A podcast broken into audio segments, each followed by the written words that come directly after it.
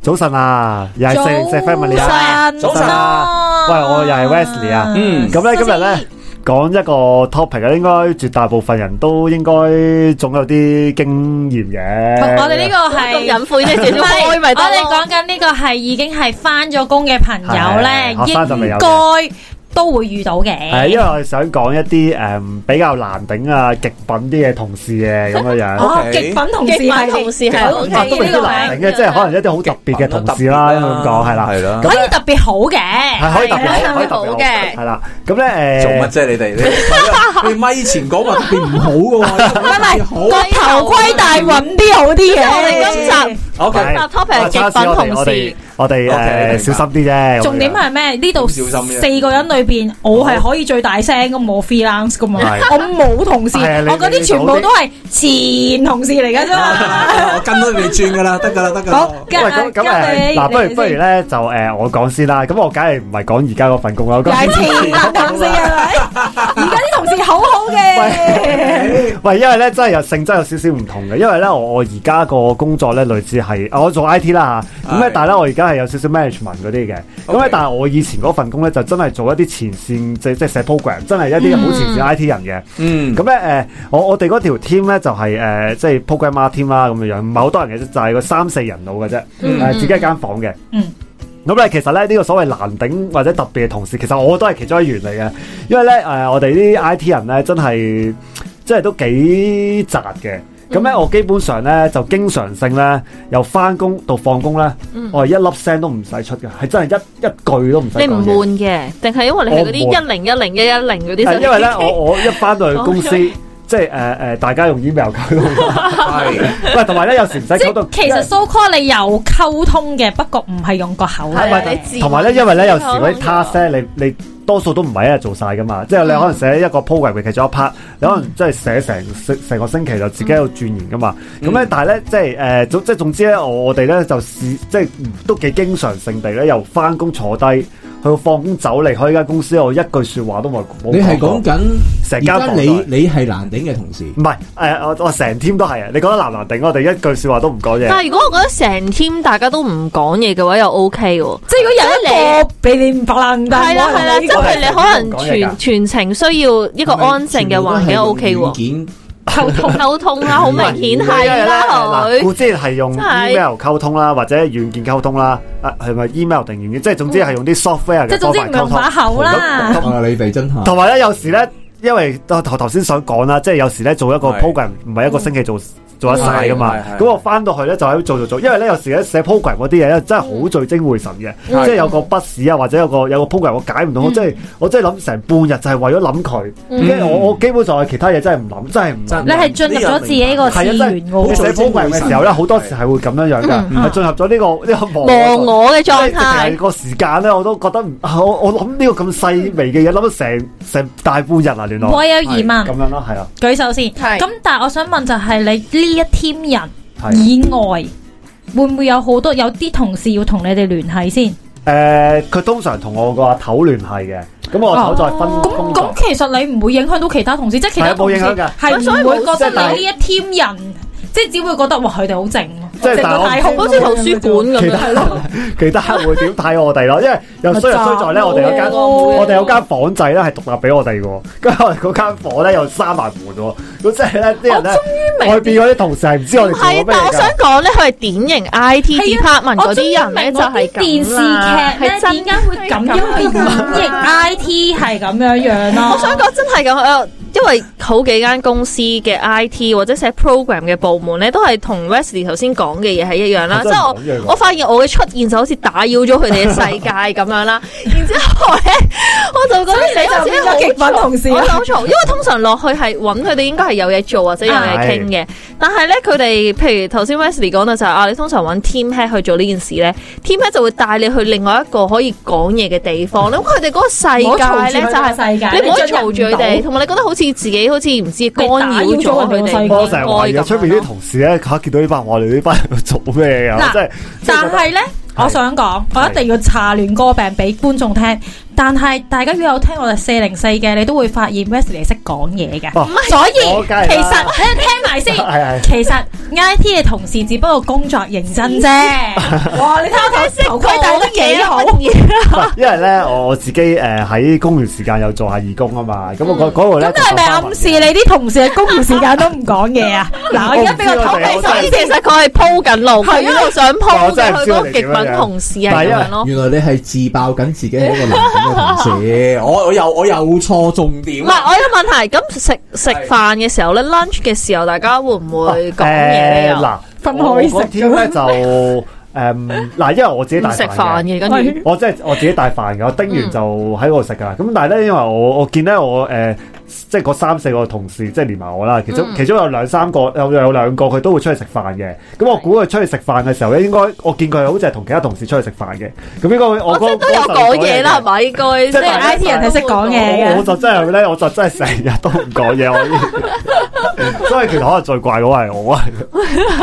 大家覺得咪？由咪我哋前講一個怪嘅同事，一開咪就講到就講好嘅同事，跟住之後已經變到原來係自爆。係咯。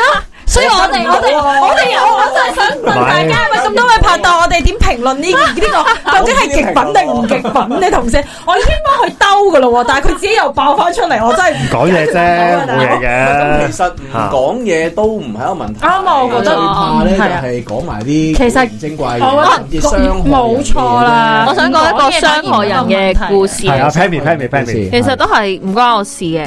都知唔關你事嘅。唔 係話你啦，應該咁講，裏面嘅主角唔係你啦，係咪？我嘅總括咧就係係有一啲同事咧，佢係有一類同有一類同事就有係一類無論你叫佢做咩都好，佢會先鬧咗你先。但係鬧完你之後，唔代表佢會幫你做嘅。但係佢嘅第一個 action 都係要話咗你先，批批評係咪？應該咁講評任何嘢都即可以係咪嘅嗰啲意思係咪咁簡單都唔識做嗰咁啲人啊，係都咪唔識哦啊？啊，或者上次咪講咗咯，或者哈呢啲誒呢啲又唔負責已經好 mild 啦。總之佢係咪都插咗你先嘅？我跟 開。係啊，但係呢個係太 mild 啦，佢係真係話咗你先嘅。但係話完你之後咧，就唔代表佢會幫你但係個嘅。問題睇心佢情。佢同呢類同事同佢評價個同事個 ranking 係佢係佢上司定還是同輩同事？輩甚至係低你一個 grade 嘅，佢哇唯一會聽嘅咧就係佢上司嘅噶啦。我諗起如果啲你誒搵親我海鮮同事。如果你揾親我做嘢，我都會鬧你嘅。最好就係你唔想俾我鬧，你咪唔好俾我做。係啦，呢個就係佢嗰個目的啊，就係你唔好揾我做嘢，你揾我做嘢得嘅，你就要同我上司講咯。咯係啊，你一係就同我上司講，然之後上司叫我做咧，佢就好鋸啦，佢就要做啦。咁、哦即係佢就冇咁多聲氣咯。但係佢哦頭先 Charles 講過就係佢目的咯，就係、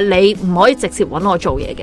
同埋啲同事會覺得怕麻煩，就即係都唔係想同佢合作哇！呢嗰啲咯。啲好衰喎。但係你呢個係佢本能嚟嘅喎，呢啲係你好少可咁樣㗎。咁啊我 welcome 你個最好啊，我幫你做。哇，大佬，跟住之後個個揾我喎。咁你又唔使去到咁盡嘅，係即係未至於咁嘅，但係係就 À, 啊唔係㗎，有啲同事真係見你好恰嘅就不斷恰你㗎啦。咁呢個又我相信另呢樣外嘢喎相倒翻轉頭嘅極品同事咯喎，就係黑人嘅自我同保護護嘅嘅機機制，其實每個人都有嘅，不過佢會唔會做到咁咁即係咁乞人憎咯？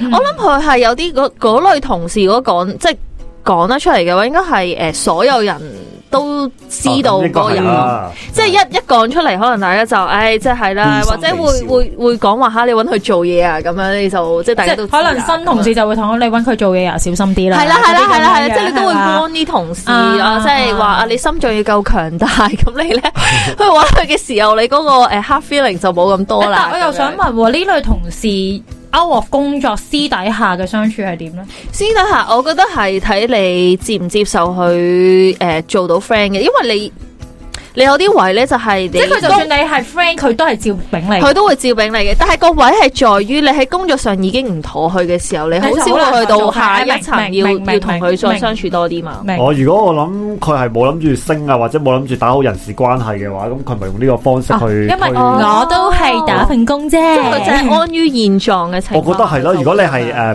因為你你始終嗯因為你想佢，咪就係上司俾我做。因為如果你係啊通常你想再進一步嗰啲人咧，你始終你個人即係喺公司嘅人事關係唔可以太差㗎動機高啦，啲㗎係啊係啊啦，同埋咁你工作你動機都唔會高咁樣去 煩所有同事㗎。咁即係我咁我咁諗啦，即係佢可能就覺得啊，我都諗住坐呢個位坐，即係唔知坐坐退休，咪做退休。咯，咁嗰啲我咁咪會用呢啲樣。方法咯，我覺得啦但嚇係。要講升職，對好多人嚟講係好遙遠嘅喎。啊，係啊咁我都咪認就係咁同講啦嘅。你知有啲人就會覺得，即係總會覺得要升，我肯定唔會係 acting 嗰、個。咁我點解要咁搏命呢？嗯咪就係我都睇清就係呢個現諗法況即係係好多打工仔，我講真，誒、大家都明㗎啦。升職其實大家去都係做場大龍鳳嘅啫，嗯嗯但係永遠都係識人啊，好過讀書啊呢樣係真係啊，咁所以有陣時但係求一個即係叫做大家即係誒呃恰如己份嘅一個工作，咁就算數噶啦。咁有啲人就係都要係特登係要冒犯人啊，或者嗯係特登係都要即係自己要攞多啲着數啊，甚至踩低人啊。其實喺我哋眼中，佢哋好無聊啦。其實嗯，好無聊嘅喎、係啊喂，你恰咗我或者你鬧咗我，你又唔使做咩？你都係要做，嗯嗯，係咪？但係做完之後，你又你又要令人有 hard feeling 又點呢？係咁但係佢目的就係咁啊嘛，呢係佢生活情趣噶嘛， ，OK，唔係個個人都中意同人做朋友嘅，呢個我哋都明係嘅啊，。所以有啲人係咁噶。有陣時我我會見到有一啲同事，因為我本身咧我嘅工作嘅環境咧就人唔多嘅，係所以你講嘅極品同事唔係而家個嗬，啊我我我嗰啲我我嗰啲可能就其指實咧我就真係好少遇到啲話好極品嘅同事啦。嗯，咁啊啊，係只不過最主要就係因為人少啊嘛。咁人少咩有咩鑊嘅話咧，就大家鬥鬥推鬥射，一嗯係咧就啊大家一齊搲咗個救生圈。嗯，嗱一炒啊嗯，成班啦，成班都揾做咧，咁啊，因為送你兩個通常都係咁噶 咯，乜炒喎，通常都係佢咁盡，或者攬咁住咩一喎？係一係就爆晒大鑊，全世界一齊，喂，咪盡量拉多啲人落水咯，即係 relate to 多啲人啊咁樣，係咁變咗老細喐都喐唔到你啊，我都係咁噶啦，咁好少話真係自己企出嚟噶，係係我。你你係我錯係我錯，係我好千錯萬好少錯都係我喎啊咁樣通常第一件事都否認，喂撞車撞車，第一件事都唔會話自己錯噶啦。都係對面車衰衰。 咁所以有陣時極品同事呢啲咧，交俾你哋經驗啊啦。不過唔好令我跟得咁辛苦。诶、我我總括，因為其實頭先 Pammy 講嗰種總括，我覺得幾好。我覺得有類同事都幾難處理嘅，就係冇記性嘅同事，係嗯哦，係啊可以寫低佢啊，即係佢嗰種冇記性，係啦，你 你又老母喎、但係你又唔去寫低佢，用你嘅方法去記一啲嘢，咁因為誒、呃大家都知誒、呃因為呢個真係我朋友嘅故事嚟，因為佢係老師嚟嘅，咁佢嘅係係其實係佢嘅拍檔劉係老師嘅。係狀況啦。咁就係、嗱，其實喺我哋呢一行或者教育界呢一行咧，有個潛台詞嘅就係、作為一個老師，你點都要記得晒自己學生啲名㗎啦，係咪先？哦，咁最基本啦，呢個係咪？先？啊係啊即係你要對佢一年㗎嘛，係咪？係係但係佢嘅拍拍檔係去到即係學期過咗一大半，嗯佢、有一次攞住個學生個名，嚇、我哋有呢個學生，唔係咁又誇張咗啲啊嘛？呢個同埋哦俾晒 grade 都未未未見過呢個學生，系啦，第第二個狀況就係學生個名係會寫錯。你知而家小朋友啲名，譬如啊，佢叫就其實係特別嘅，好多譬都如係誒冇唔係話好特別，譬如佢叫啊誒有個名係個子字嘅嗯兒子個子，咁係但係其實木木字加辛苦個辛都係子噶嘛，嗯跟住哦子二個字都係子噶嘛，係啦。咁寫但別係字其實作為一個老師。我又覺得呢個其實有少少唔能夠接受嘅，即係你唔能人哋個名嚟噶嗯嘛，其實係一個尊重嚟噶嘛。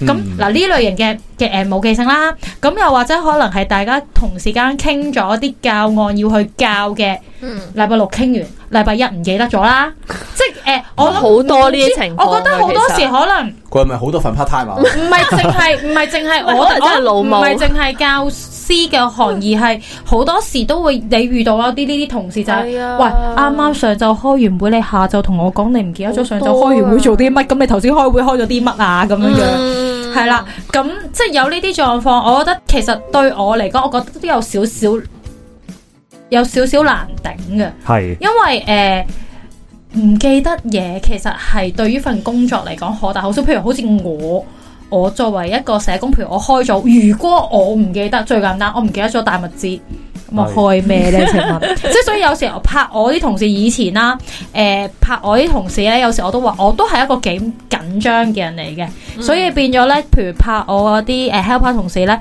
你啲嘢一定要齊嘅。如果你去到先話俾我聽冇咧，我都會發火嘅。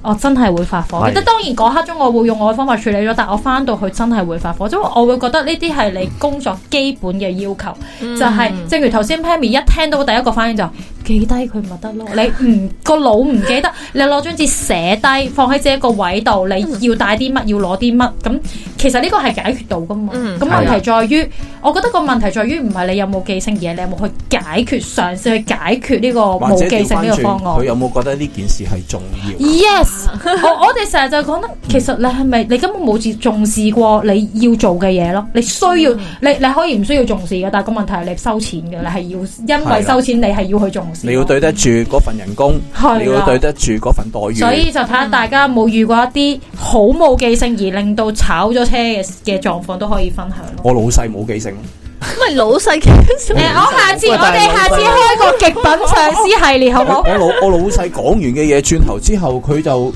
又即係譬如話佢個而家我哋而家咧有一個新嘅 procedure 啦，嗱 要一二三四咁做。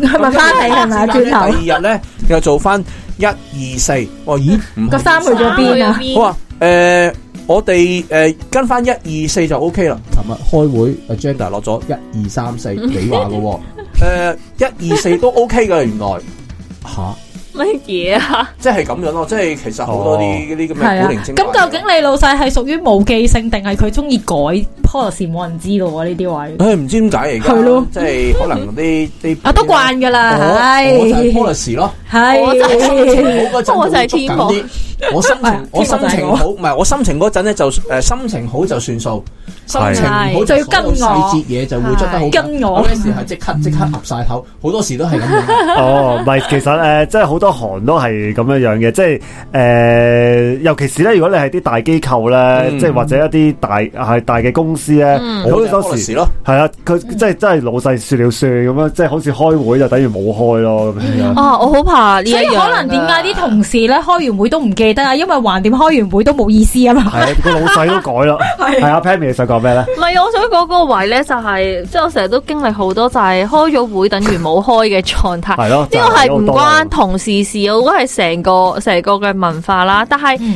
誒，好、怕有一啲。誒、kind of 同事，嗯即係有啲人咧係會誒、可能開會之前唔 prepare 嘅，嗯係咁你呢位你就會好掹憎，因為你你其實大家目標一致嘅就係想準時快啲放工啦，咁所以個但位有就啲係人好中意無止境拖長個係唔會喎知點解冇錢，跟住一係就唔 prepare 啦，一係咧就係會成日都 spin off 講咗其他嘢嘅。嗯，咁呢啲位咧，我就都唔係極品嘅，但我就會覺得，唉，其實真係時間好寶貴。我我好想 翻我自己個位做嘢嗰啲好啊。想少少。另外一啲極品同事，我突然間諗起咧，就係、無啦啦開會要揀人哋 lunch time 嚟開會嘅同事嘅。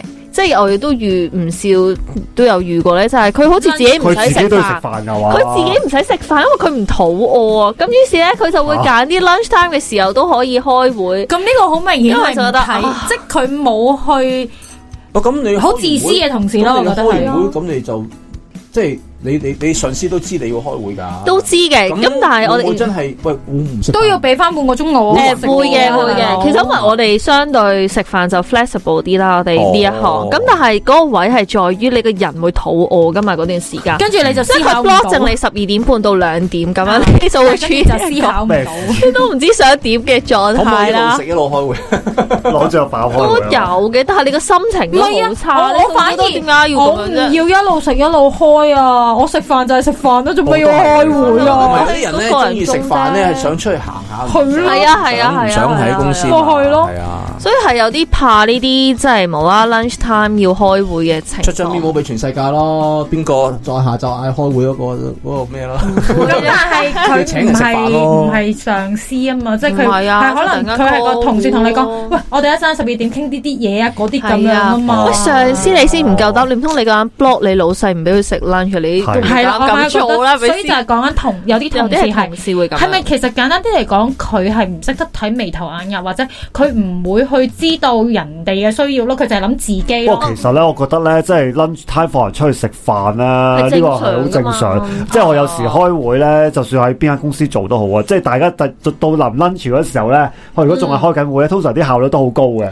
大家都好似係， 要食飯啦，食飯啦。收柴啲 friend 啊嘛，係但係咪而？家個問題咧，我哋傾咗成粒鐘都未得嘅，突然之間仲有一分鐘咧，跟住停晒所有嘢呢啲就係掟啦不如就咁啦，我邊個嗰個咧？喺屋企人上算啦司啊，上司就會講，如果真係搞唔掂嘅話，下次續會。係啦有時 間通常通常係倒翻轉嘅，即係大家因為咧誒、絕大部分人都要食緊住噶嘛，嗯因為係啊即係唔係唔係話誒老細定邊個人人都食緊住。咁、如果你話真係好特別有人即係唔食緊住嘅，先會有呢個狀態發生嘅好啫。奇怪噶呢啲同事真係，係你話佢又唔係喎，即係你你除咗同佢講有冇第二個時間開會之外，你都咁但係其實嗰樣嘢係咪就真係咁 urgent？真係要嗰段時間梗唔係啦，梗係唔係啦如果係嘅話，大開家會我覺講得如果 Pammy 啊講得嘅話，應該都都唔會係太嗯唔過咩陣嗰啲嘢 urgent 要你即刻做啊㗎係啦啦，都覺得嚇到就點會係一陣間嗯哇掹住啊？嗰位而家即刻要傾啦。但係嗰個位咧，就在於係你喺嗰個情況同佢發火咧，又好似顯得你個人唔厚道，即係你又好似小事大做咁樣咯。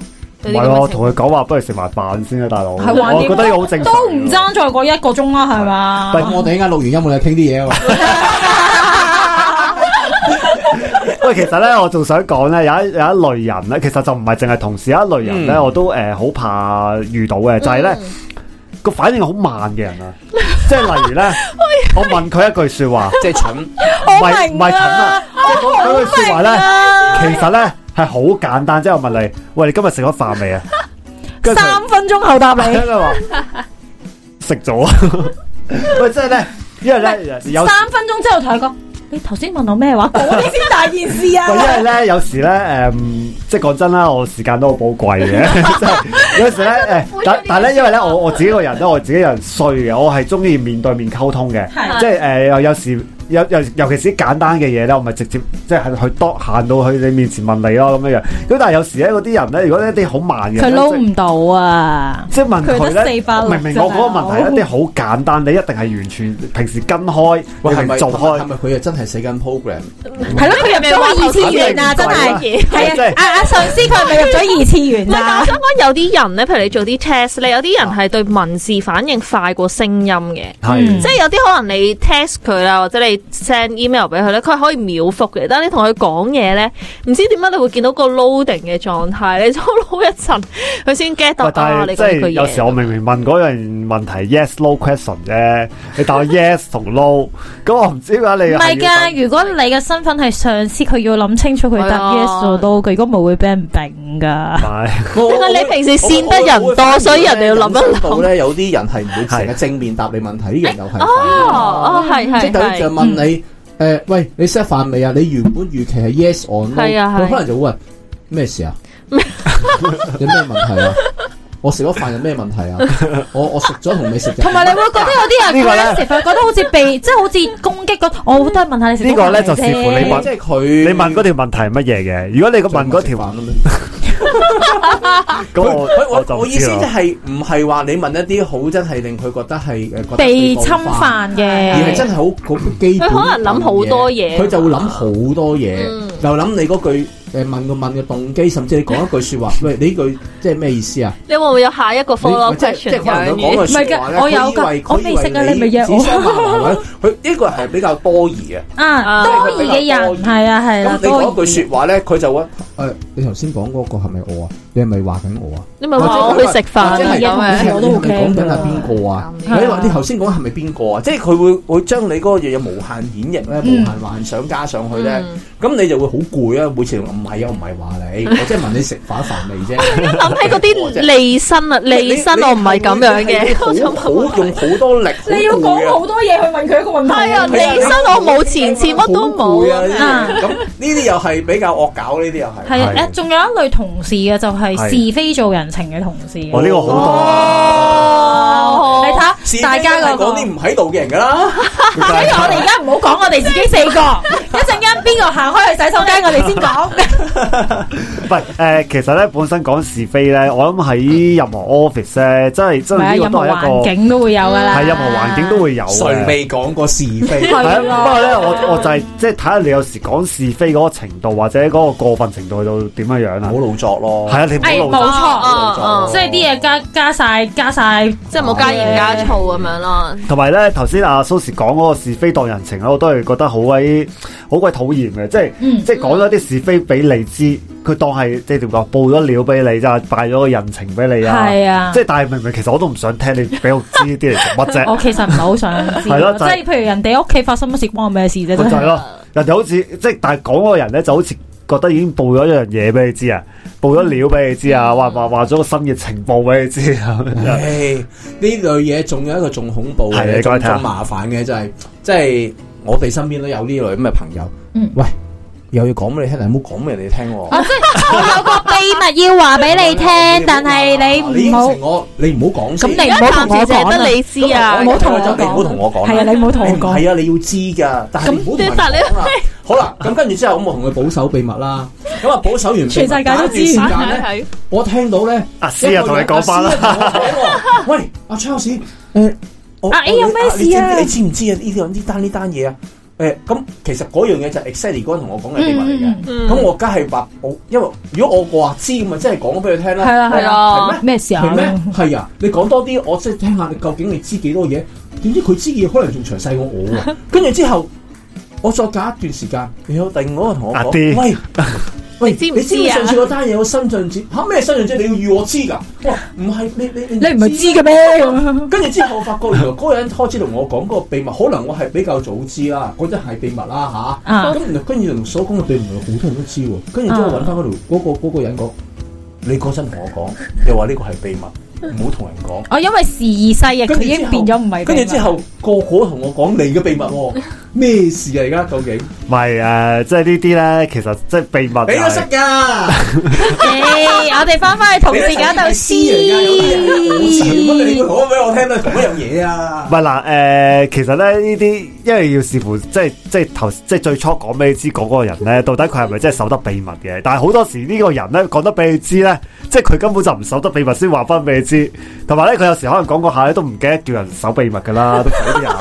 喂，同埋有啲嘢時移世易真係變咗唔係秘咁密呢個啱嘅，即係有啲嘢咧，即係你係誒啊去到一段時間根本通晒天啦，都即係避唔但 係就你都會係通係啊知咩？但係個問題係有時候你接收咗呢個秘密嗰個人係好尷尬嘅，係因為其實你係好想保守呢個秘密，但係突然間即係你好似係發抄小我哋覺兩原位咯來全世界嘅人都知，我又唔反可而以講我係啊你秘密又你又唔可以啊話俾人知你知，我早知過你㗎啦，唔係其實咧誒、不唔過不過係你彰顯緊自己係好保守得秘密啊！ 系系咪？其實咧，通常咧我自己，不過我就好彩啲嘅。通常咧，诶、去到我嗰個位咧，都已經通晒天嘅，即係唔係秘密嚟嘅。即係你係阿 C 同阿 D 嚟係啊啦，即嘅係，即係我你係可以放心我可以講俾講嗰啲啊人我去到我個位係時咧。移世易咗係喎。啊，去到我嗰位咧，通常係講得俾人知嗰陣咧，先我先知嘅，所以所以咧，我就覺得咧，诶、就冇咁大壓力嘅。所以全世界咧，你唔會覺得我。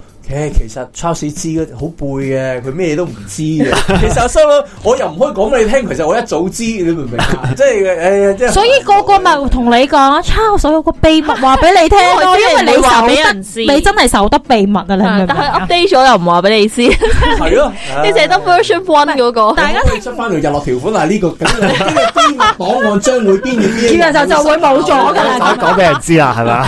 大家有冇？大家聽眾有冇發覺？其實我哋講講下好似講緊都係一啲我哋身邊嘅朋友啦。但係呢，我最想講嘅就係點解今日個 topic 係同事呢？就係同事係冇得揀嘅，朋友係有得揀嘅。即係有時我哋頭先講緊可能。係朋友，譬如可能哇，佢真係成日都鬧我嘅，可能我都會疏遠佢啦。即係 Penny 都有講，或者可能啊，佢好冇記性嘅朋友，你又諗啲方法啦，即係你忍到就忍，忍唔到有就咗就係算啦。疏遠咗佢， 或者誒誒唔好俾俾咁多嘢佢記啦，盡量唔好俾嘢係啦，唔好俾佢記啦咁多嘢佢記啦。 即係嗰個朋友係是非做人情嘅，你盡量唔好喺佢面前講咁多是非，或者嗯唔好講。即係總之你可以用你嘅方法疏遠，但係同事係唔得噶嘛。喂，同事咧呢樣嘢同我哋之前講過一樣嘢咧，就係鄰居啦。嗯喺某程度上都係冇得揀，但係如果好煩嘅時候，你就好煩咯。唔係啊，鄰居你都仲好少少啊，你嗯因唔為來同事往有啫利益嘛關。係啊，啊同事你工作上有時你要有合作，係啊因，為我都曾經試過就係、個同事係真係 集合咗頭先某一啲嘢啦，即係是非做人情嗰啲咯。但係你要同佢合作，你唔合作咧，你上司就會講：你做咩淨係同死嗰個同事合作，唔同呢個同事合作？唉，即係會有呢個狀況，所以我會覺得點解會攞呢個嚟做 topic，就係都想啊大。家嘅無奈。聽眾們，係大家聽到我哋呢啲無論可能你哋都曾經經歷過，你有冇啲方法去面對呢一類型嘅同事喂咧？呀都可話以俾同我我哋分享一下嘅，即係係啊攞攞啲方法嚟洗下，係咪先？哎我發現有一個方法咧，就係強勢過你嗰個同事，即係咧，呢個人要做得出先得喎咦。唔係做得出先得㗎，真係。唔係我有我有觀察過係有一啲同事係咁樣成但係有功啲過同事嘅。係好識得馬住個上司，佢會覺得你蝦嗰個同事㗎嘛都有嘅，但係個位咧就係在於你首先要具備相當嘅實力，然之後喺適當嘅情況下強勢過對方。咁樣就係、就算就算譬如佢係馬住咗上司都好啦，但我估上司都好實際嘅，就係、你做到嘢，你幫到手呢個嘅話，人做到嘢嘛咁我咪即係我點都要俾翻幾分薄面你，因為鬧手你對我嚟講係冇好處噶嘛。係。啊咁所以咧呢、呢所以我哋個要好快啊嘅呢開個一集 tips，個 tips 就係你自己要有實力嘅情況下，因為攞就自己嘅份工先。就住 Pammy 呢一個可以做呢件咧，事我有個極品上司嘅，我哋留翻下次講好。就係究竟係咪上司一定會睇重有能力強勢嘅嗯人？唔係嘅，我都想講唔係嘅，但係個位係佢會覺得有實力 Balance 幫佢做到嘢嘅人嗯 Yes 要 The balance of power。係啦，係啊要都要存在下咁樣咯。係啊，咁啊所以工作上係有啲無奈嘅，即係因為你始終工作係人，即係人同人相處點都會有喂你嘅，哋就算你哋不如啲聽眾咧，我哋會開一個 topic 講上 司喎。係啊講定喎我好需要例子啊，即係你講下你有咩極品上司啊，或者係即係好嘅上司都得。啊，又要好嘅上司，又要極品嘅上 司，或者係二合為一嗰啲吓。任何咁啊可以等等，我哋可以嘅節目豐富啲啊。係啊我哋四個人咪最多遇到四個上司。唔係，我哋有朋友嘅 朋友，先朋友但我嘅上都有有司。翻過幾份工嘅，都有幾個上司嘅。所以誒係啊，咁啊，大家即係睇下唔同通知我嘅哋辦公室文化會衍生啲咩上係啊，司，同埋可能唔同行業都會有，唔同行係業都有係啊係啊係係啊。係。喂，咁啊，今集時間差唔多，同大家講聲。拜拜拜拜。